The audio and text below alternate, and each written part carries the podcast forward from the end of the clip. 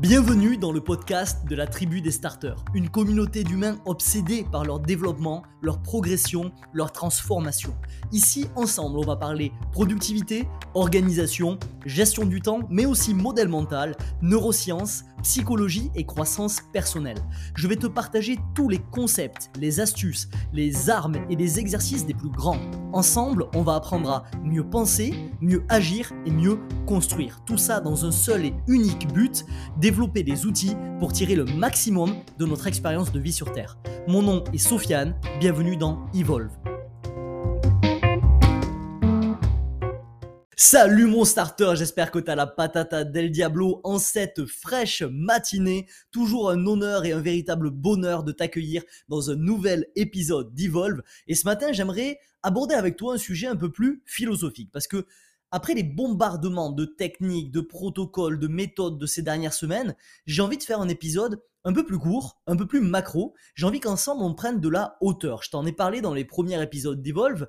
Euh, mon ambition avec Evolve, c'est d'alterner le concret, le tangible avec des épisodes un peu plus aériens. Aujourd'hui, on est dans un épisode qui va être un peu plus aérien et tu vas voir, ça va être passionnant.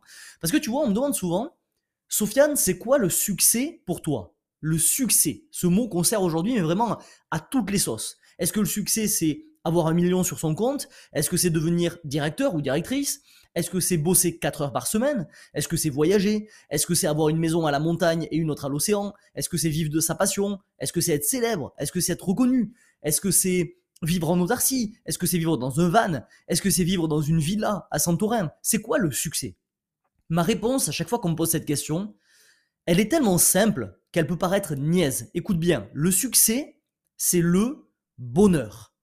Point à la ligne. Le succès, c'est le bonheur. Imaginons que tu tombes sur une, lampe dans ton grenier, tu la frottes gentiment et il y a un génie qui en sort. Ce génie, il te dit, ok, tu peux obtenir tout ce que tu veux en échange de ton bonheur. Ni une ni deux, tu lui balances la liste vraiment de tous tes fantasmes depuis des années que tu accumules et tu les obtiens. Maintenant, on va se projeter dans quelques mois. Après que l'euphorie de départ, l'espèce de fresh start effect, soit passée, est-ce que tu considérerais ta vie comme quelque chose qui mérite d'être vécu? Est-ce que tu te considérerais toi comme quelqu'un qui a du succès? Quelqu'un qui a tout, mais qui n'a pas la seule chose qui compte finalement, le bonheur? Je pense que non. Je pense qu'on doit se rendre à l'évidence. La seule chose qu'on devrait viser, la seule destination vers laquelle on devrait avancer, c'est le bonheur. Parce que c'est la seule chose dont le manque ruine une vie. La seule. À l'inverse, si tu l'as, tu as besoin de rien d'autre. Tu as besoin de rien d'autre. Ça fait complètement cliché de dire ça, mais c'est vrai, tu as besoin de rien d'autre. Je vais pas faire l'affront de commencer à dire on n'a qu'à regarder dans les pays en voie de développement, ils ont rien et pourtant ils donnent tout, ils ont toujours le sourire, etc. etc. Ce genre de truc qu'on entend toujours de la part des gens qui reviennent de quelques semaines au Club Med. Mais c'est vrai, c'est vrai. C'est-à-dire que on n'a pas besoin d'avoir énormément de choses pour être heureux. Et à l'inverse, quand on a le bonheur, on a tout. De, quoi on pourrait avoir envie à part ça Ce qu'on cherche finalement tous à un niveau viscéral, c'est cette chose, cette chose qui se situe au-delà de notre vision, de notre mission, c'est le bonheur. C'est l'ultime pourquoi derrière ce qu'on fait. Il n'y a rien d'autre après. C'est le bonheur. On s'attarde souvent, et on le fait notamment ensemble dans la tribu des starters et dans des programmes comme planification annuelle, sur la question de la mission, de la vision, qui sont ces échelons vraiment qui nous dépassent et vers lesquels on essaye de tendre toute notre vie. Mais la, chose intéressante à dire et à réaliser finalement, c'est que quand on dépasse cette vision et cette mission au-delà de la mission, il y a quoi? Il y a quoi au-delà de notre mission de vie? Il y a le bonheur. C'est tout.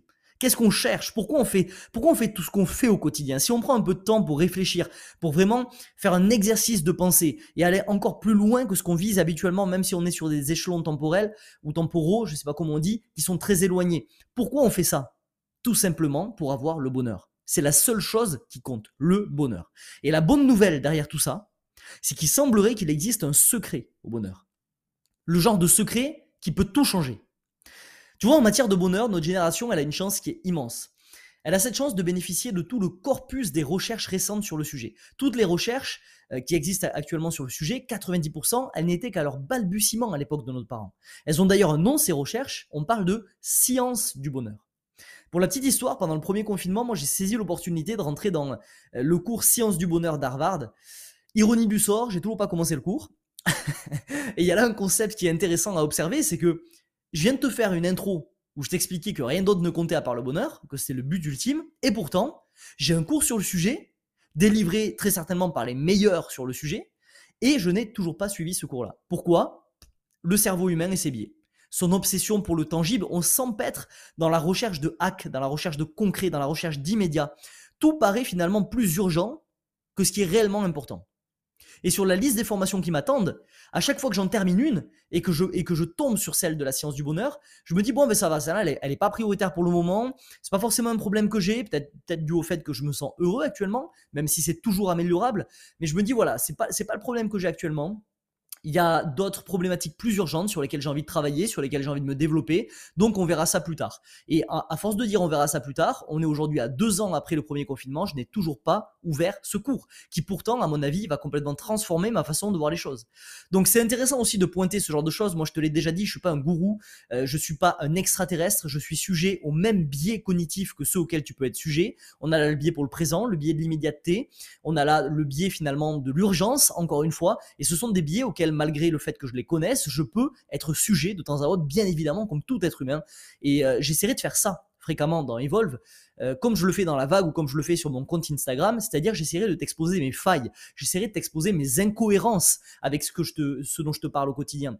Pourquoi? Pour te montrer que je ne suis pas différent de toi, pour te montrer que je ne suis pas un surhomme avec des facilités, loin de là, je suis un être humain au même titre que toi, sujet au même biais, sujet aux mêmes failles, et finalement c'est intéressant de démontrer, surtout à une heure où euh, les réseaux sociaux et le virtuel devient un temple finalement de perfection, où tout le monde va exposer à quel point sa vie est phénoménale, à quel point eux ils sont géniaux, à quel point tout marche pour eux. Moi je ne crois pas à ce narratif-là, et je te le dis direct, je préfère travailler avec des gens qui finalement exposent leurs failles, qui ne gardent rien pour eux, qui sont 100% honnêtes avec moi, plutôt que travailler avec des pâles copies qui essayent de faire en sorte de, je sais pas moi, peindre une image parfaite de leur vie, de leur être, qui ne sont résolument pas, parce que l'humanité n'est pas parfaite, l'humanité est biaisée, et c'est très bien comme ça. Donc écoute-moi bien maintenant, parce que c'est là que ça devient complètement what the fuck. En 2010, il y a une méta-étude qui a été faite sur plus de 150 études. Une méta-étude, en fait, c'est une étude, une analyse d'un corpus d'études.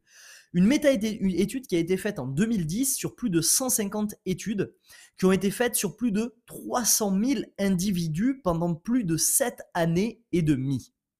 Cette étude, elle a fait une découverte sans précédent. Un mode de vie sain n'est pas, n'est pas le seul facteur de bonheur et de longévité. Il y en a un autre tout aussi puissant, voire même plus important, lequel c'est? Ceux qui vivent le plus longtemps et le plus heureux ont tendance à se connecter avec leur entourage. Ils rendent visite à leurs voisins, ils donnent des cours à leur communauté, ils transmettent leurs traditions à leurs enfants. Bref, ils contribuent au monde. Ils contribuent au monde. Selon cette méga étude, cette méta-étude, qui est accessoirement également une méga-étude, les gens qui ont de forts liens sociaux ont plus 50% de chances de survie, peu importe leur âge, leur sexe, leur statut sanitaire, que ceux qui ont des liens plus faibles. Pire encore que ça, selon les chercheurs, le risque de santé d'avoir peu de liens sociaux est similaire à fumer 15 cigarettes par jour et pire qu'être obèse ou ne pas faire de sport. C'est également l'avis qui est partagé par la journaliste scientifique Martha Zaraska dans son livre Growing Young, euh, comment l'amitié, l'optimisme et la gentillesse peuvent aider à vivre jusqu'à 100 ans. C'est également le résultat des études euh, qui ont été relayées dans un article qui a cassé le web du New York Times en 2012. Mais de toute façon, le simple fait de voir que 150 études menées sur plus de 300 000 personnes conduisent à la même conclusion, ça devrait te suffire. Moi, ça m'a fracassé la tête. On sait tous finalement que les relations sociales nous rendent heureuses, ou nous rendent heureux plutôt, que c'est la seule chose qui compte finalement, que nous sommes des animaux sociaux, on entend ces trucs-là. On entend aussi euh, l'impact que peut avoir finalement nos liens sociaux à la fois sur notre qualité de vie, mais aussi sur la durée de notre vie. Mais il y a une différence, je trouve, entre l'entendre et prendre en pleine gueule une méta-étude de 150 études menées sur 300 000, de 300 000 personnes depuis plus de 7 ans qui va dans cette direction-là. Et moi, ça m'a complètement retourné la gueule. Je suis parti à Narnia directement. Je trouve ça fascinant. Et, en même temps, il y a un peu de frustration de me dire qu'on n'apprend pas ce genre de trucs à l'école. 2010, euh, bien évidemment, j'étais à l'école. J'ai jamais entendu parler de ça, alors que je pense que c'est le genre de truc qui devrait faire vraiment la une des journaux on a là vraiment un des secrets, une des pépites qui devrait être partagée en, masse, vraiment en masse au plus grand nombre. Et l'approche de cette méga étude, de cette méta étude, je vais arrêter de dire méga étude, elle est méga intéressante justement. Parce que souvent, quand on parle du fait que les relations nous rendent heureux, On entend à tout va l'importance de sortir avec ses amis, de passer du temps en famille, etc. etc. Et c'est juste. C'est absolument juste. Mais il y a deuxième face à cette pièce relation. Et la deuxième face, elle n'est pas, c'est pas celle de la fréquentation. Si le côté pile de la pièce relation, c'est la fréquentation, le fait d'aller voir les gens, de passer du temps avec eux, le côté face de cette pièce relation, c'est la contribution. Et la méta-analyse, elle n'écrit pas noir sur blanc, mais l'allusion, elle est claire. Au fur et à mesure du temps qui passe, les gens ont tendance à consommer plutôt que créer. Consommer plutôt que créer. Pour le dire plus crûment, la meilleure façon de vivre une vie courte et fade, c'est de consommer le monde plutôt que d'y contribuer. Et pendant ce temps-là, ceux qui, ceux continuent de contribuer, ils vivent une vie d'accomplissement. Il y a une phrase à retenir de cet épisode d'Evolve, un seul enseignement qui vaut de l'or, écoute bien, ceux qui contribuent à leur communauté vivent plus longtemps ceux qui contribuent à leur communauté vivent plus longtemps. C'est dans ce sens que va cette méta-étude, c'est le secret qu'elle nous révèle aujourd'hui, et tout ça, ça me rappelle l'histoire du concept d'Ubuntu. Je sais pas si tu connais ce concept d'Ubuntu, qui est un concept africain, U-B-U-N-T-U. C'est un concept africain qui dit « je suis parce que nous sommes ». Quand on a interrogé euh, Desmond Tutu, qui est un activiste sud-africain, sur le concept de Ubuntu, il dit « les Africains possèdent une chose appelée Ubuntu. Nous croyons qu'une personne n'est une personne qu'à travers les autres personnes. Que mon humanité est intimement liée, entremêlée avec celle des autres. L'être humain solitaire est une contradiction. De ce fait, il cherche à travailler pour le bien commun parce que l'humanité ne se révèle que par la communauté, par l'appartenance. Et la plus belle illustration du concept d'Ubuntu, c'est l'histoire de cet anthropologue que je vais te raconter. Alors, disclaimer à ce stade, il semblerait que l'histoire soit controversée, elle est peut-être fausse, elle est peut-être vraie, j'en sais rien, il y a différentes versions sur Internet. Personnellement, je m'en cogne complet. Ce qu'elle illustre, qu'elle soit vraie ou qu'elle soit fausse, euh, est capital, donc je vais te la raconter aujourd'hui. Donc c'est l'histoire d'un homme euh, qui étudie les habitudes et la culture d'une tribu africaine un peu reculée. À la fin de son séjour, cet homme qui est anthropologue, après avoir travaillé dans ce village pendant un bon moment, il prépare un panier avec de bons fruits à l'intérieur de toute la région enroulés dans un ruban qu'il veut offrir à cette tribu en guise de remerciement. Puis il pose le panier sous un arbre, il rassemble les enfants du village, il dessine une ligne sur le sol, sableux, il regarde les enfants et il leur dit Quand je dirai go, vous allez courir jusqu'à cet arbre et le premier arrivé gagnera le panier de fruits. Et quand l'anthropologue donne le go, les enfants se donnent la main et se mettent à courir vers l'arbre puis s'assoient ensemble autour du panier avant de profiter des fruits ensemble, en groupe. L'homme il est choqué, il leur demande alors pourquoi ils ont décidé de partir ensemble alors que un d'entre eux aurait pu gagner tous les fruits. Une petite fille le regarde et lui répond Ubuntu, comment l'un d'entre nous pourrait être heureux si les autres sont malheureux Ubuntu, je suis parce que nous sommes. Alors je ne sais pas si cette histoire est vraie ou pas. Ce que je sais, c'est que si elle est vraie, l'anthropologue, il a dû prendre une patate de forain. À mon avis, c'est ce genre de moment où tu te sens complètement con à prendre une leçon de vie par une, par une petite fille qui avait je sais pas quel âge, 6 ou 7 ans. Euh, mais en tout cas, c'est une histoire qui illustre très bien le concept d'Ubuntu. Et un autre exemple qui va illustrer finalement cette importance de contribution dans le but d'être heureux, de vivre longtemps, etc., c'est un exemple qui nous vient des prisonniers de guerre. Et ici encore, il nous donne une belle leçon. Dans la plupart des, interviews, ces héros, ces prisonniers de guerre, ils nous rappellent une chose qu'on a du mal à concevoir. Je pense que c'est quelque chose qu'on a du mal à concevoir avant de vivre ce genre d'expérience. Et à mon avis, euh, c'est pour ça que c'est tellement éloigné de la réalité de ce qu'on vit au quotidien qu'on a du mal à concevoir ce genre de choses. Ils disent que dans ces conditions horribles de rétention, il y a deux choses plus importantes que l'eau et la nourriture, c'est la dignité et l'estime de soi. En d'autres termes, la seule chose qui maintient ces hommes vivants, dans de telles circonstances qui sont horribles bien évidemment, c'est la croyance qu'ils méritent de vivre. Et comment on juge que l'on mérite de vivre dans 90% des cas? De par ce qu'on apporte aux autres, nos connexions, l'aide qu'on leur apporte, le besoin qu'on comble. Et en gardant ça en tête, on comprend mieux finalement pourquoi la longévité est plus fréquente dans les cultures où la contribution est bien ancrée, comme par exemple le Japon avec la fameuse île d'Okinawa, qui, euh, jusqu'à preuve du contraire, en tout cas la dernière fois que j'ai fait, mes recherches il y a quelques années, était l'île qui avait le plus de centenaires au monde. Certes, une partie est due à leur alimentation, encore une fois, mais une partie est également due à la culture qui a ancré cette culture de contribution, de don à l'autre, de connexion, etc., etc tu changes le cours de la vie des autres par la création. Il faut le comprendre. Prenons l'exemple de la vague. Euh, la vague, c'est euh, cette newsletter, j'envoie un email chaque matin à toute une communauté de starters. Le lien est dans la bio, c'est mon contenu à plus haute valeur. Le nombre de messages que je reçois suite à ces vagues, il est à peine croyable. L'impact de ces vagues sur le quotidien de la tribu, il va bien au-delà de mes attentes. Et devine quoi? Ça me donne un sentiment d'accomplissement irremplaçable. C'est peut-être même ça qui fait que je tiens, à l'heure où j'enregistre ce, ce podcast, depuis bientôt deux ans, à envoyer quasiment un email par jour, tout simplement parce que j'ai une sensation d'alignement et une récompense que je n'aurai jamais de la part de plaisirs euh, qui sont plus solitaires, j'ai envie de dire. Quand tu contribues au monde, tu comptes. L'acte de création, il va galvaniser ton estime de toi et in fine, il va rallonger ta vie. Ce concept, il est simplissime. Je pense que je t'apprends rien en disant ça. Euh, tu peux peut-être même te dire que c'est tout un tas de banalités que tu as déjà entendu par ailleurs. Mais ce concept, il a tendance à se perdre à l'âge du numérique. Avec les smartphones, les iPads, les Kindle, les Twitter, les l'Instagram, Facebook, etc., etc., ça devient de plus en plus facile de passer son temps à consommer plutôt qu'à contribuer. Et résultat, notre estime de soi chute nos vies deviennent moins saines, moins joyeuses, moins porteuses de sens. C'est euh, Eleanor Roosevelt qui disait, quand tu cesses de contribuer, tu commences à mourir. Qu'est-ce qu'il y a à rajouter? Rien, rien. Quand tu cesses de contribuer, tu commences à mourir, à petit feu. Au final, cette étude, c'est une bonne nouvelle. C'est une bonne nouvelle si tu cherches à faire la différence.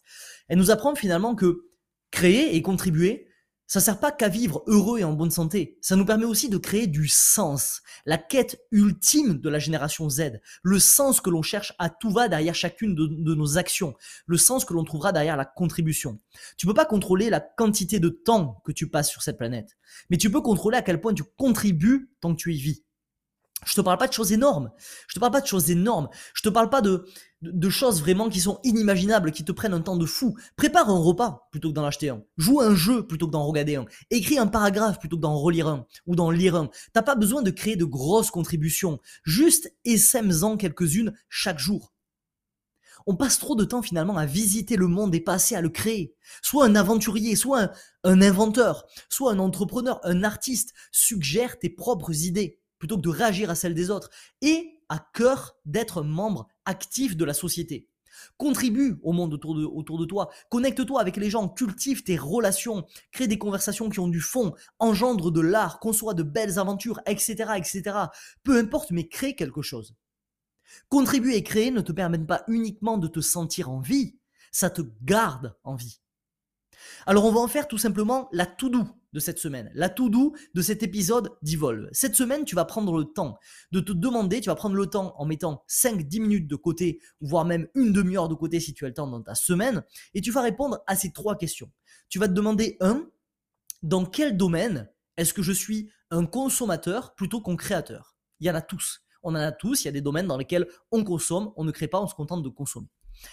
Deuxièmement, tu vas te demander dans quel domaine je suis créateur plutôt que consommateur. Et enfin, dans la troisième question, tu vas te demander dans quel domaine je vais choisir de passer de consommateur à créateur le mois prochain. C'est l'idée que je voulais te partager aujourd'hui, celle de devenir créateur à ton niveau, parce que les hacks, les techniques, les protocoles, les principes, les modèles, c'est cool en soi. Mais gardez en tête pourquoi on fait tout ça avec Evolve. Pourquoi finalement on se lance dans cette quête de libération de potentiel? C'est bien mieux. Et quand il s'agit du pourquoi, tu sais lequel nous rassemble. Libérer notre potentiel pour tirer le maximum de notre expérience de vie sur Terre. Et ça tombe bien parce qu'il semblerait qu'il n'y ait pas de meilleur moyen de tirer le maximum de cette expérience de vie sur Terre qu'en contribuant au monde, en s'aidant les uns les autres, en faisant finalement ce que nous avons fait pendant des dizaines de milliers d'années ce qui nous a permis de survivre jusqu'ici, ce qui est encodé au plus profond de notre âme. Alors crée, connecte-toi et contribue. C'est tout pour moi aujourd'hui mon starter, j'espère que tu as aimé cet épisode si c'est le cas, comme d'habitude, tu connais la chanson, n'hésite pas à me mettre un avis positif sur ta plateforme de podcast préférée. Ça permettra à Evolve de décoller et de bâtir petit à petit une des plus grandes communautés de croissance personnelle en France. Si tu es sur Apple Podcast, tu peux également me rédiger un petit avis. Ça va accélérer le référencement, toujours dans ce but de bâtir une des plus grandes communautés de croissance personnelle en France. On se dit à mardi prochain, 7h. En attendant, souviens-toi, chaque nouvelle journée débute avec deux choix, évoluer ou répéter. À toi de choisir, mais n'oublie pas, tu es acteur de ta vie. Un jour, une action. C'était Sofiane. Ciao, ciao. Ce podcast t'a plu et tu veux accélérer dans ta quête de libération de potentiel? Alors rendez-vous dans la description pour rejoindre le cercle privé La Vague, mon contenu le plus percutant. Comme des centaines de starters, tu recevras gratuitement un email chaque matin pour développer les outils qui t'aideront à tirer le maximum de ton expérience de vie sur Terre. A tout de suite de l'autre côté.